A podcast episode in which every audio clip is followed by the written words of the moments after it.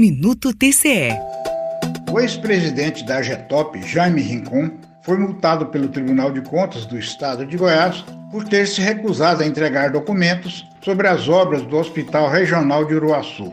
O processo foi julgado na sessão plenária desta quinta-feira, 6 de maio, relatado pelo conselheiro Selmar Reck. O não atendimento às informações requeridas causou prejuízos à fiscalização do TCE. A multa de quase 9 mil reais deverá ser paga em até 15 dias. Além da multa, o conselheiro relator ainda expediu recomendações à Goinfra, que é a sucessora da GETOP, em futuras licitações sobre a necessidade de parcelar diferentes serviços em uma construção, como ar-condicionado, instalação de portas e janelas de vidro temperado bem como, no prazo de 90 dias, implementar um serviço interno para a avaliação dos objetos a serem licitados e eventuais ajustes nos projetos básicos e termos de referência para as obras públicas a cargo daquele órgão.